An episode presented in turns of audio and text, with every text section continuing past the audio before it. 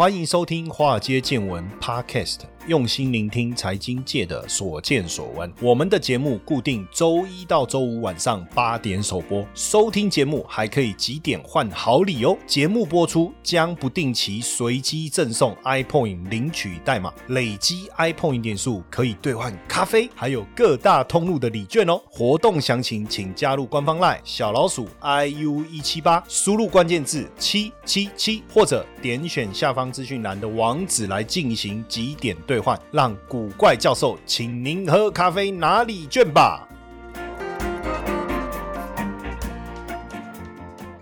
好，大家好，呃，我是古怪教授谢承彦啊、那当然，这个很高兴啊，哈，因为今天呢，我我我筹备这个主题啊，呃，想了非常久，而且我一直在想要找一个适当的时间来跟大家讨论这个话题。那今天我们谈的主题是什么呢？叫做保险达人来了，哎，不对，这个哪有人自己这样念主题？看我在干嘛？应该是说，今天我们要来聊一聊如何把保险融入在整个理财规划当中啊，因为很多人会忽略，对不对？但是说真的哦，保险这个部分，我虽然也懂，因为以前我在银行当理专呐、我也在保险公司待过一段时间，可是毕竟啊，这不是我真正的专业。那为了讲讲基本观念，唬唬人，我觉得我应该还做得到啦。但是你如果说真的要很深入的去谈整个完整的这个规划，我觉得还是要邀请专家来到现场。那我们先欢迎一下我们今天来到现场的来宾，任维勤任老师。哎，主持人好，各位听众朋友们，大家好。呃，因为这个任老师呢，其实非常非常的忙碌哦。那坦白讲，要邀请他也真的不容易啊，因为他担任这个很多公司的顾问哦。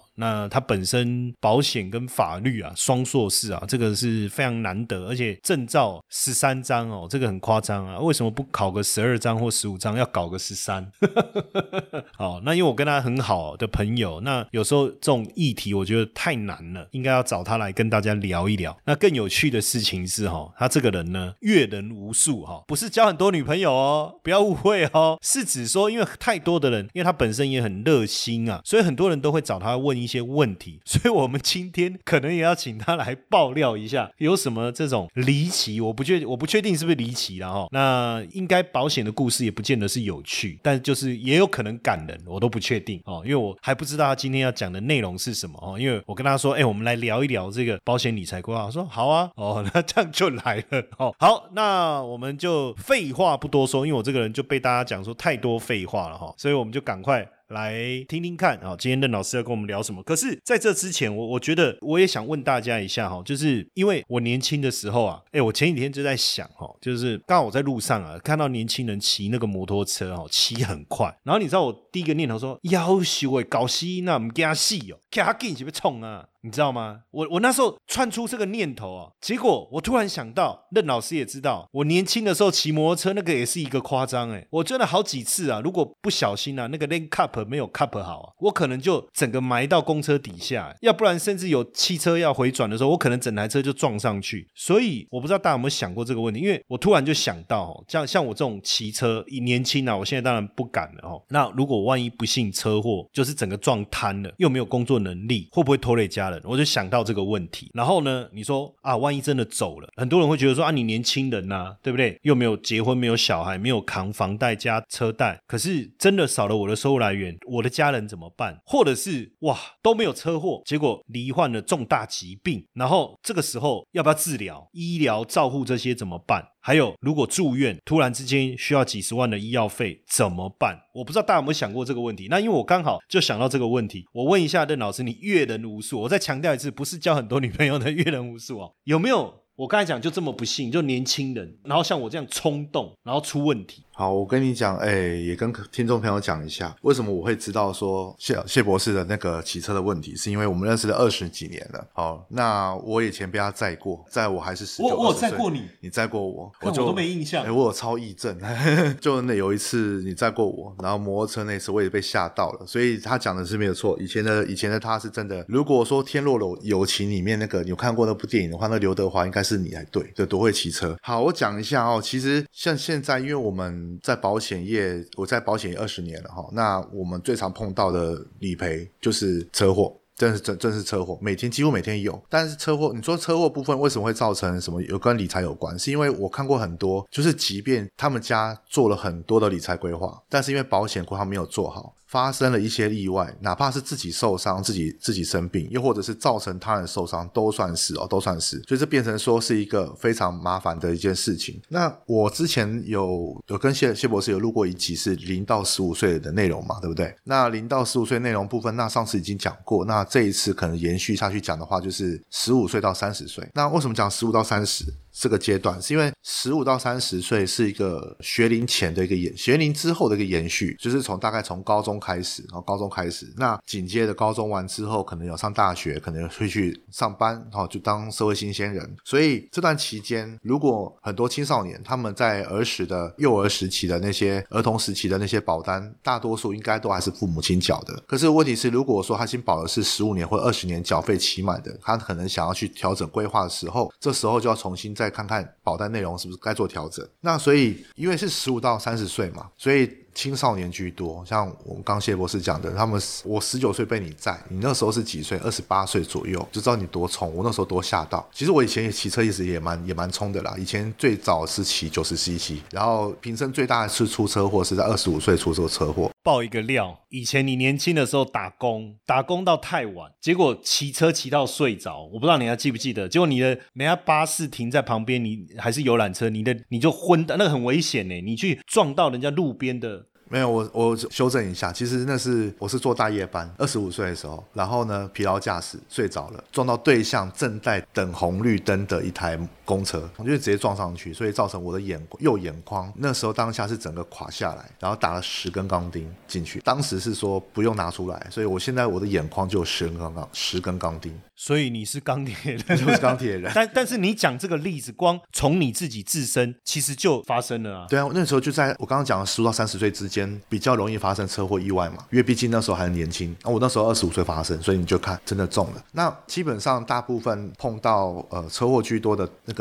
保险的那个客户，其实理赔的大多数也是在年轻人比较多。对，所以这时候通常如果说你如果要帮孩子们规划保险的部分的话，其实建议是说，如果要调整。也还是会着重在意外险，哦，意外险，还有在有关那个定期定期的那个实支实付医疗，以及癌症，还有重大伤病。天好是重大伤病，为什么要讲强调重大伤病？因为之后等一下会讲到重大伤病、重大疾病以及还有特定伤病的不同。那为什么会提到说有关定期的实支实付的部分？为什么不是终身实支实付？是因为可能十五到三十岁的呃年轻人，大多数可能预算有限。那如果说父母亲没有帮他去缴，而是由由年轻人去缴费的。话，那预算有限的情形的情况下，他可能就是说无法暂时一次买终身，那我就会建议你们先去买定期，因为毕竟三十岁之前哈的定期医疗险都会比较便宜，而且非常便宜。大概呃，如果我以二十岁年轻人的话，其实一年大概花七千五，一年七千五哦，他买的保障会跟三十岁的人买一样的，就是说你会发现到说二十岁买的定期医疗跟三十岁买的终身医疗会是一样的费率，应该说保障是一样，可费率是大幅减少很多。所以如果年轻人，你本身觉得说，哎，我可能想要在投资方面的部分，想要希望能拿更多的预算去做，比如说可能股票、基金等等比较属于基金型的投资理财。那我防守型部分，我就可以去倾向于说，我暂时不买终身医疗，我先买定期医疗，等到有余额、有能力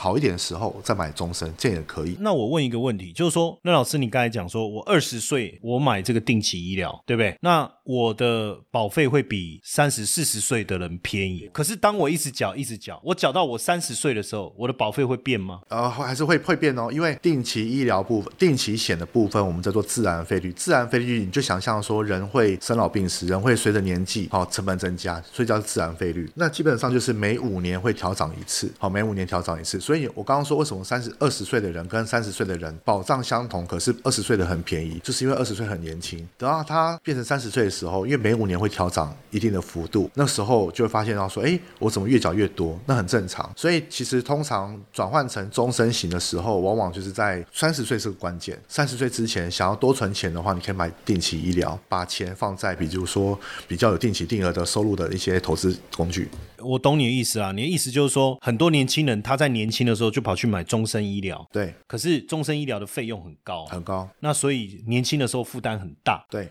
然后收入也不高嘛，年轻的时候，对。呃，我们年轻的时候也是啊，为了几万块，我们都觉得嚯、好多、哦。对啊，那现在就也不能说不多了，但是至少跟那时候比，会觉得负担上的落差。那你的意思说，如果我买定期医疗险，我可能就有多的钱出来，我也不会觉得压力这么大，对不对？那我多的钱，我可以去投资理财啊，投资股票啊，或者是说上课啊，或者是犒赏自己也都可以。可以，或者你想出国也行，就是不会被终身医疗或者终身保险这一类的商品给绑住了二十年以上。因为我们我们之前也是一开始做保险的时候，都希望说啊，希望叫客户买终身型的保险。可是问题是，客户买终身型保险之后，他就抱怨说啊，我买这个我缴二十年，那我的收入有限度，我就不能存钱啦。我后来发现到一点就是，其实年轻人这时候应该是多存钱。那保险的部分可以尽量用少保费、高保额，就是用定期的方式、定期险的方式来来做规划。等到有能力的时候，你再做有关终身型的部分就可以了。这边有没有例子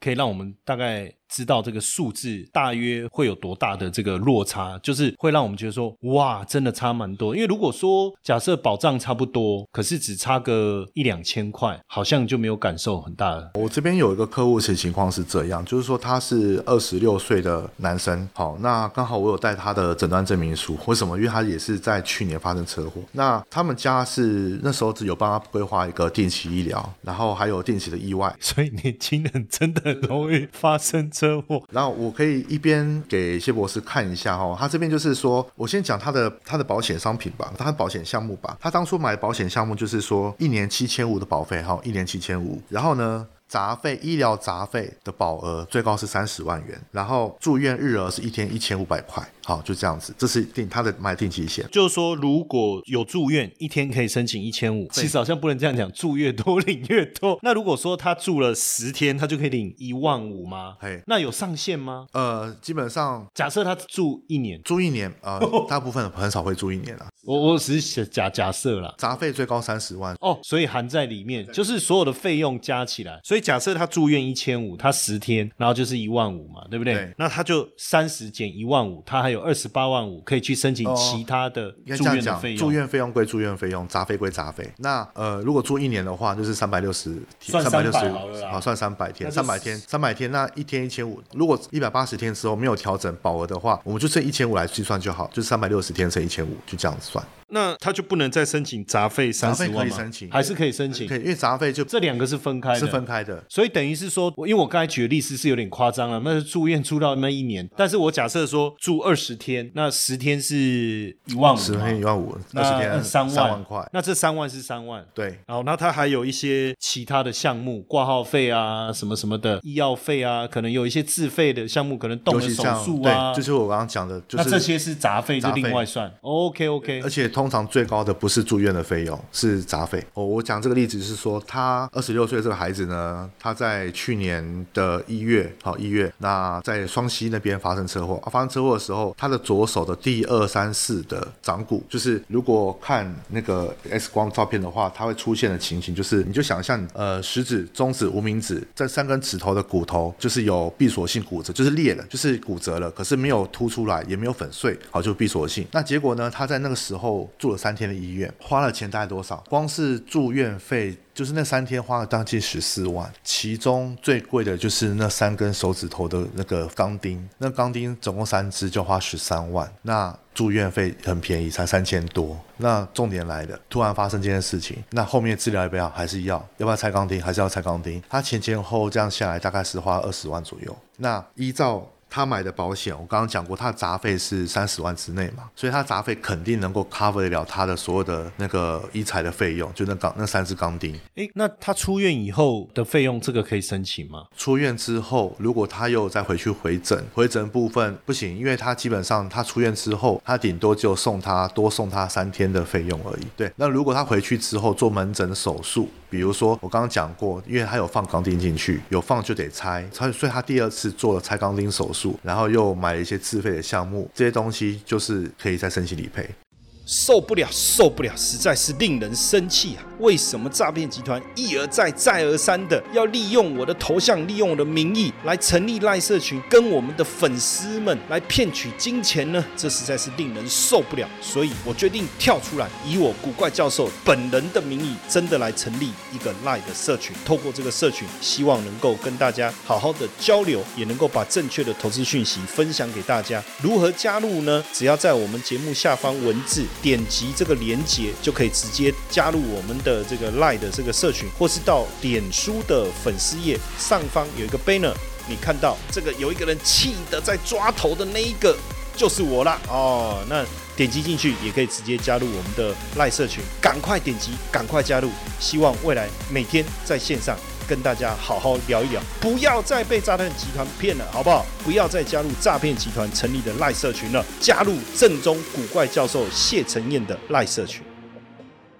那如果说是终身医疗呢？终身医疗，我打过他的建议书，那时候他的年纪跟他的工作，大概一年是两万块，相同保障的东西哦，就是理赔的内容是一样的，对，一年就要多一万两千五了，对。那可是投保多久会发生事情，没有人知道。对，所以假设投保五年，就差了六万多块了。对，这六万多块省下来，你可以做很多事。对，因为你就想哦，今天他二十六岁，项目成一年七千五，那以终身的部分，他是一年是两万块，因为终身只缴二十年嘛，那你就去算一下，说，哎，我不要说我买定期二十年，我买定期十年就好，我这十年省下来的钱，我可不可以去存成一桶金？可以，而且甚至你可能去买一些比较投资报酬率稳定一点的、稳健型一点的，其实这。十年可以好好去运用，可是因为你刚才讲是十五到三十岁，对，说真的，我觉得三十岁以前确实好像血气方刚这四个字好像真的蛮适合的哈。可问题是十五到三十岁应该还可以分成两类嘛，因为有一类是很叛逆的青少年。嘿，但他没有工作能力啊！你你跟他讲什么保险，应该没有在 h u 兰尼嘛，应该是落在他父母身上嘛。那另外一个是大学毕业了，或者是说念了研究所好了啦，他进入社会工作，他自己有工作能力了，他开始在赚钱了。那这两个会不会又有什么不同？付钱的人不一样，一个是父母付，一个是自己付，会不会就有差异？呃，基本上如果是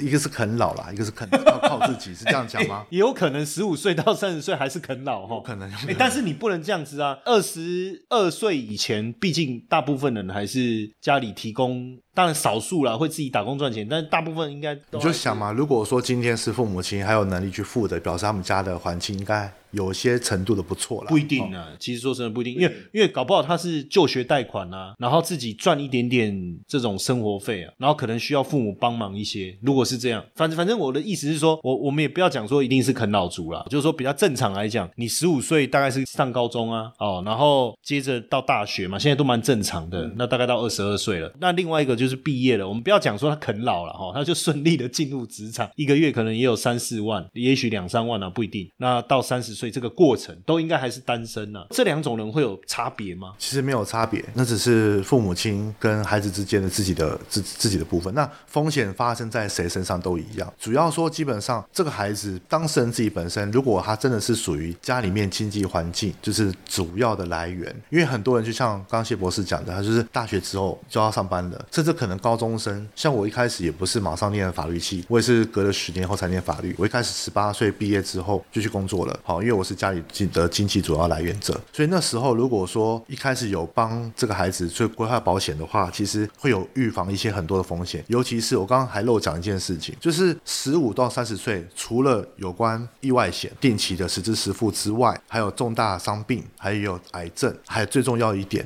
就是责任险，这个是很多人忽略掉。什么叫责任险？我们最常听到的责任险就是机车强制险，对不对？就是全名叫做机车汽机车强制责任保险。但是还有一个叫第三人责任险，叫任意第三人责任险。那为什么讲这一个？是因为我碰过好几个案例，是说赔给自己也没问题。就比如说我可能我发生车祸，像光我刚刚讲那个孩子，他发生车祸，他受伤骨折，他因为这个原因，医生嘱咐他要休养八个月，休八个月哦。好，那他的工作损失这些东西，当然呃，如果他有保险可以 cover 的。来，可是如果有一天他不光只是受伤，他还把别人撞伤，有没有可能有？那他要负担的部分就是有，比如说像刑事责任，还有民事赔偿。这时候搞不好你的赔偿的，就是你拿到的保险理赔都不够赔给对方，这也是另外一个风险。只是说风险一个是让自己发生，应该说让自己损失，一个是让别人损失。可是很多人都会忽略掉让别人损失这一块。其实任老师讲这个，我我也很有感觉，不是感觉啊，我很有感触啦。因为有一次我要那个去录通告，结果就是停车的时候，呃，没有注意到，其实应该有我有看呐，但是你知道有时候总是难免会有死角。结果即便你有看了，可是就不知道为什么就飘来一台摩托车，而且重点是我觉得速度蛮快，就这样子棒棒就这样下去了。好，这下就麻烦了。可是还好那时候就是任老师其实就有建议我一定要投那个第三人责任险，所以那时候我们就投第三人责任险。要不然我就觉得，因为有投跟没投的差别在哪里？就是有投保的当下，因为我那时候打给任老师嘛，他说没关系啊，反正你就跟警察说啊，反正基本上就是这样嘛。哦，那保险公司会赔嘛？那你知道我就会比较放心，然后我就赶快录笔录嘛，录一录，然后我就跟对方说啊，反正这样我会赔给你了。哦，那 OK 吗？OK 啊，那你也不用怕了，反正到时候看怎么样，保险公司会处理。哎，对方也不会撸了，我也比较不用担一个心，我就去赶快赶去录影。那一次录影还迟到，然后赶快跟电视公司讲怎么办，我发生车祸，啊不行，我说还是我今天就不要去。好，不行啊，你一定要来啊，你收视率这么高，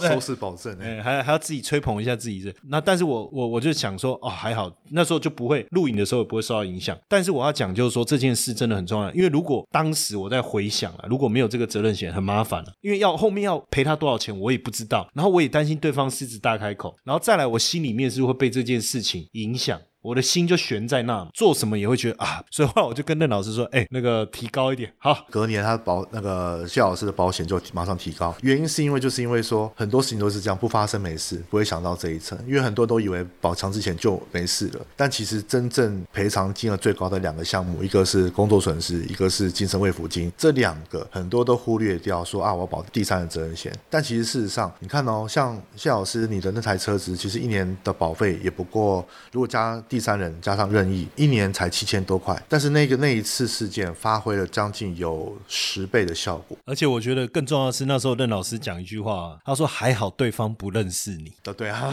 他说如果对方认识你，这下子会不会狮子大开口？他会不会说我精神损失，对不对？对啊，那就更麻烦哦。所以，我我就我我就呼应一下了，echo 一下这个东西。不，你这样这样讲，对方还好不认识你，这句话蛮酸的，因为表示说你好像不还是不够。你还再再知名一点，对，不要遇到这种事情，还是低调一点，就希望对方不要认识我，不要到时候他会那个见财起意。对，但刚才你讲一个点，我我其实比较抗胜一点，就是说，你说那个重大伤病或是癌症，可是，一般年轻人都比较壮啊，所以规划这个东西会不会有点多余？哎，没有，因为你要讲，因为基本上我刚刚讲过，我们现在目前险种部分有，尤其像特定的部分，就是比如说重大疾病，重大疾病早期我们就知道是有七项。七项的重大疾病险，但是后面又又衍又衍生出一个叫做特定伤病。特定伤病不一样，特定伤病是比如像红斑性狼疮叫特定伤病，然后像呃就是比较特别一点的疾病的问问题。但是像目前最新的最新的是是它比较属于我通常会比较推荐的啦，就是说它像改良到已经变成是重大伤病。重大伤病刚刚已经特别提到过，说除了我国现在目前规定的重大疾病之外呢，还有特别包含了像呃癌症也算。好，还有像心肌梗塞，好脑中风，尤其是脑中风，像目前，因为我们像目前人吃太好了，就像我表哥也是，我表哥是华硕的工程师，然后他也是在跟客户谈到事情谈到一半的时候，突然中风，送去送去医院了。那因为他比较胖一点点，可是以前是没有特别注意到这一块。那另外一个部分，像比如像有关多发性硬化症等等，就叫这叫特定伤病。可是重大伤病，你要先听众们可以看一下，就是基本可以听一下，重大伤病有伤。有伤，所以说代表这个包含意外的受伤。所以如果今天发生车祸，或者是说可能我认识一个有一个年轻人，他是做工地的，他最近也才发生一个事故，是帮人家做拆房子的时候，从阴架上掉下来，就受伤了。哎，真的，就是你刚才讲到的这个是很有道理，因为年轻的时候我们好像都会去做比较危险的工作。对啊。出工嘛，而且因为一天可能两千、三千这样，那当然，我觉得这一段我们也让任老师帮我们讲的非常详细哦，就是总结一下，就是一个十五到三十岁的，其实不管你是啃老族还是你真的有工作，你自己在在规划，实际上应该要想办法降低保险的负担，所以定期的医疗险是你觉得比较好的一个方式。对。那刚刚也是帮大家试算了一下，其实真的省蛮多钱，而且有的人可能要求的保额更高的时候，节跟终身医疗相比，节省的费用就更高了，而且还有空间可以做调整。但是问题是，就是如果你不保终身医疗，你的保险业务员不是赚的比较少吗？哎哎哎，所以你看，任老师是秉持着专业的角度来跟大家分享这件事情。当然，在前面的节目当中哦，也有跟大家聊过零到十五岁了哈、哦。那当然有机会，我们我们就继续再再来聊这个呃三十岁以后要怎么办。所以刚才今希望今天的内容呢，能够帮助大家去了解说，一个十五到三十岁，也许你已经超过这个年龄了，但是未来你的小孩子可能会进入这个年龄，像我的小孩就进入十五岁了，对不对？那你要怎么帮他做？这个也能够帮助大家在规划做家庭财务规划的时候，一个非常很好的的这个参考的一个模板，好不好？那我们今天的分享就到这边，谢谢大家的收听，晚安。投资的魅力在于它能帮我们创造斜杠收入，但市面上的投资课程普遍都是理论教学，却缺少实物练习。台湾的海龟操盘领航员招募计划启动喽！无论是否有经验，只要对交易有热情，现在将是你迈向顶尖操盘人的最好机会。除了谢承彦古怪教授亲自教授他十多年的实务经验外，还能和一群志同道合的伙伴们一起在投资这条路上努力成长。输入英文字母 VT 即可取得操盘领航员们使用的策略懒人包和线上说明会资讯哦。